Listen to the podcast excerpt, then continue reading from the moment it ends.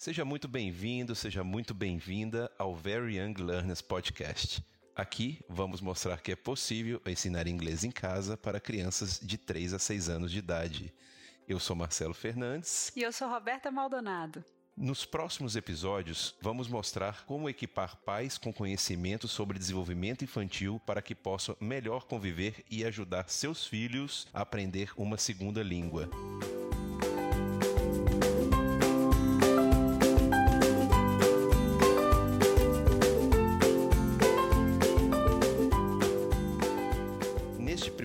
11 episódios, o primeiro que nós vamos falar é o período sensível da linguagem. Primeiramente, é importante definir o que são esses períodos sensíveis.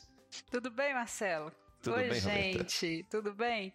Olha só, o conceito de períodos sensíveis não foi ideia de Montessori, tá? Ele foi desenvolvido pelo botânico geneticista holandês Hugo de Vries a partir da observação de papoulas e do fisiologista alemão, naturalizado americano, Jacques Loeb, a partir da sua observação de larvas de borboleta. Né? Estudando a, fisio- a fisiologia animal e focado no funcionamento do cérebro, o professor Loeb realizou uma série de experimentos em diferentes animais, entre eles as larvas de borboleta, durante a última década do século XIX. Ele observou que as larvas eram super sensíveis à luz quando era necessário ser sensível à luz para sair do ovo e buscar comida no topo dos galhos. Ou seja, elas se moviam em direção ao sol.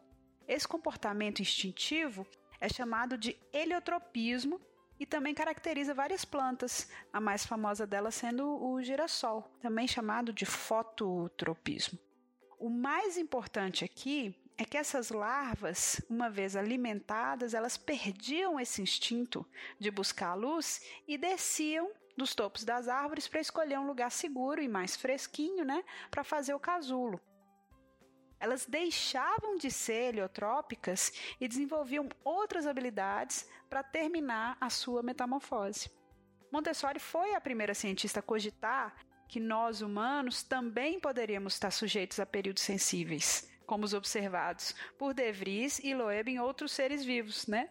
Ela começou a observar sistematicamente, utilizando o método científico, como sempre, o comportamento das crianças e chegou a algumas conclusões sendo as mais importantes que entre os 0 e 6 anos de idade, a criança passa por 11 períodos sensíveis diferentes e que passado o período sensível para determinada coisa, ficaria mais difícil ou até impossível para a criança desenvolver tal habilidade sozinha, pois ela perderia o interesse naquilo.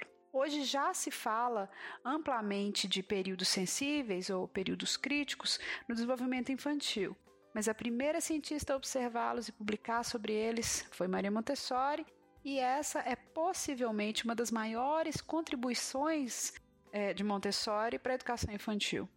Ela observou e registrou sistematicamente suas observações feitas né, nos lares montessorianos no decorrer dos anos. Certo, Roberta, mas o que é realmente um período sensível e quais são esses períodos sensíveis? Então, vamos lá. O que é um período sensível e quais são eles? Tá? Período Sim. sensível é um espaço de tempo durante o qual o indivíduo tem muito interesse em determinada atividade e maior facilidade de absorver determinado conhecimento. Então, Montessori observou 11 períodos sensíveis nas crianças entre 0 e 6 anos de idade. Movimento, linguagem, ordem, detalhes, desenvolvimento dos sentidos e relacionamentos espaciais, refinamento dos sentidos, escrita, leitura, matemática, música e ritmo e o período da graça e cortesia.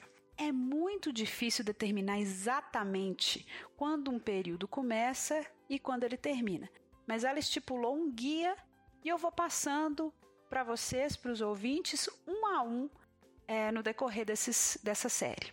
Mas como eu sei se meu filho está nesse ou naquele outro período sensível?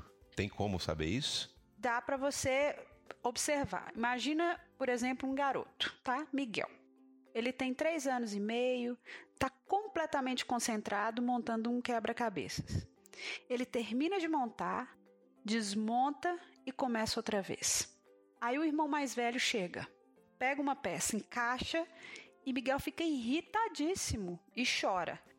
Na sua opinião, isso é sinal de uma criança egoísta, mal-humorada ou de uma criança absolutamente normal? Uh, sei lá, é, mas tipo, egoísmo não é normal na infância, você ser um pouco egoísta? Egocentrismo, sim, né? Egoísmo eu já não diria. Mas ela precisa ser egocêntrica, porque ela tem muita coisa para aprender e não tem capacidade nem maturidade para colocar as necessidades dos outros, né, no caso do irmão que também quer brincar, na frente das dela. E ainda bem que é assim, porque imagina o que seria da humanidade se as crianças vivessem para suprir as demandas dos outros. Né? Elas jamais ficariam autônomas. Isso porque, e olha que isso dá assunto para uns dois podcasts, hein? Ninguém sabe melhor o que a criança precisa fazer do que ela mesma. Ah, mas como assim? Ela que sabe o que é melhor para ela? É, com 0 a 6 anos, ela já sabe o que ela quer para a vida? Pois veja bem, Marcelo. Lembra Adolescente da Adolescente com 18 anos já não, não, não sabe. Estou falando de 0 a 6. Estou falando da criança de 0 a 6, ela tem, ela vem, ela vem programada.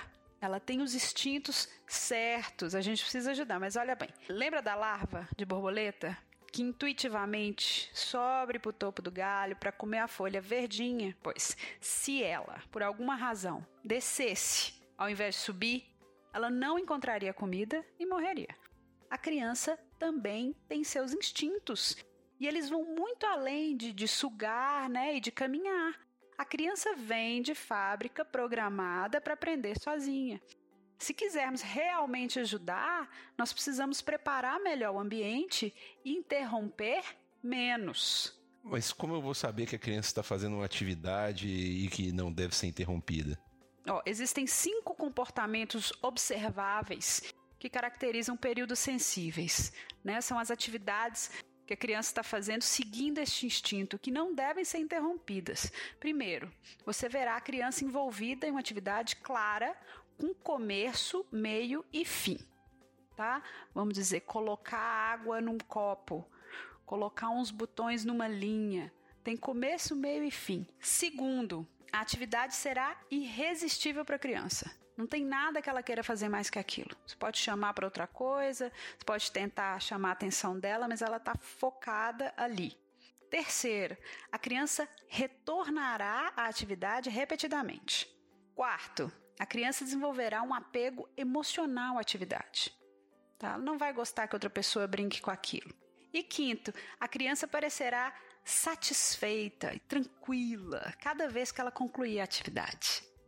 Então vamos a Miguel novamente para ilustrar esses comportamentos observáveis. Ó. Miguel está claramente envolvido na atividade de amarrar botões, tá? Colocar os botões na linha, uma atividade que a gente usa em escolas montessorianas. A atividade começa com uma sequência e alguns botões grandes, que ele continuará adicionando a sequência até que ele use todos os botões. Ele sempre escolherá essa atividade quando apresentada e a fará repetidas vezes, tá? Se a atividade for retirada antes que ele termine, Miguel vai ficar contrariado. Se ele conclui a atividade de maneira satisfatória, ele fica feliz e calmo depois. Os ouvintes já devem ter presenciado isso muitas vezes. Seu filho ou sua filha catando conchinhas na praia, colocando água no copo. Já reparou que a criança estava 100% focada no que ela estava fazendo? Você reparou que, caso você tenha precisado interrompê-la, que ela tenha ficado frustrada, até mal-humorada mesmo, e que foi só você virar as costas para ela tentar fazer de novo? Nesse caso, não é pirraça que chama, gente. É o chamado da natureza mesmo. Mas por que é tão mais fácil para a criança dessa idade aprender uma nova língua? Bom, segundo Montessori, desde o nascimento até os seis anos de idade, nós aprendemos linguagem sem nenhum esforço consciente. As crianças pequenas se tornam hábeis em inúmeras atividades sem instrução formal, né? e línguas é uma dessas habilidades. Eles podem nem estar cientes de que eles estão aprendendo. Normalmente é assim. Além disso, uma vez que um período sensível passa, o desenvolvimento do cérebro progride além do ponto em que essa capacidade específica poderia ter sido absorvida facilmente. Ele fica um pouco menos flexível e passa a filtrar o conhecimento. Então, depois disso, a habilidade deve ser formalmente ensinada. Será preciso muito esforço para aprender e não será tão agradável para a criança, ou, se for o caso, adulto, aprender aquilo que ele teria aprendido naturalmente, instintivamente. Tá, então você está afirmando que um adulto nunca vai aprender inglês tão bem quanto uma criança, ou não? aprender tão bem quanto uma criança, ele pode sim. Tá? Inclusive, o adulto aprende muito mais palavras e expressões do que uma criança no mesmo espaço de tempo. E a pronúncia, se for devidamente praticada, também pode ficar perto da perfeição, apesar disso não ser necessário para você ser um excelente comunicador. A diferença entre aprender na infância e aprender mais velho é o nível de consciência envolvida. É o esforço consciente, a motivação que o adulto precisa que a criança não precisa. Então, deixa eu explicar melhor. O adulto aprende inglês filtrando a língua através da sua primeira língua. A gente traduz, analisa, compara, e isso é maravilhoso, porque te ajuda a lembrar as expressões novas e a compreender textos mais complexos, tá? Mas isso também é problemático. Porque quando chega a hora de aprender phrasal verbs, por exemplo, terror dos alunos adultos, o adulto não encontra referência nenhuma no português, no caso, e acha que nunca vai aprender aquilo. A mesma coisa com preposições. Já a criança, com menos de seis anos, não filtra a língua a segunda, né, no caso, ela absorve sem julgar, sem comparar. Ela sim faz conexões e cria padrões que ela vai usar para decodificar essa língua. Mas ela está muito mais atenta à melodia do que às palavras em si. É como se ela estivesse aprendendo uma música nova. Ah, então, se o adulto estiver motivado, ele vai aprender bem, correto? Mas isso vai requerer um esforço consciente por parte dele. Já a criança aprende quase que por osmose. É por aí mesmo. E, e, para o adulto, quanto mais forte a motivação, mais rápido ele aprende. Eu vejo isso nas minhas turmas de adultos. Tem duas razões para aprender que costumam ser as dos alunos mais dedicados. Ué, quais são essas?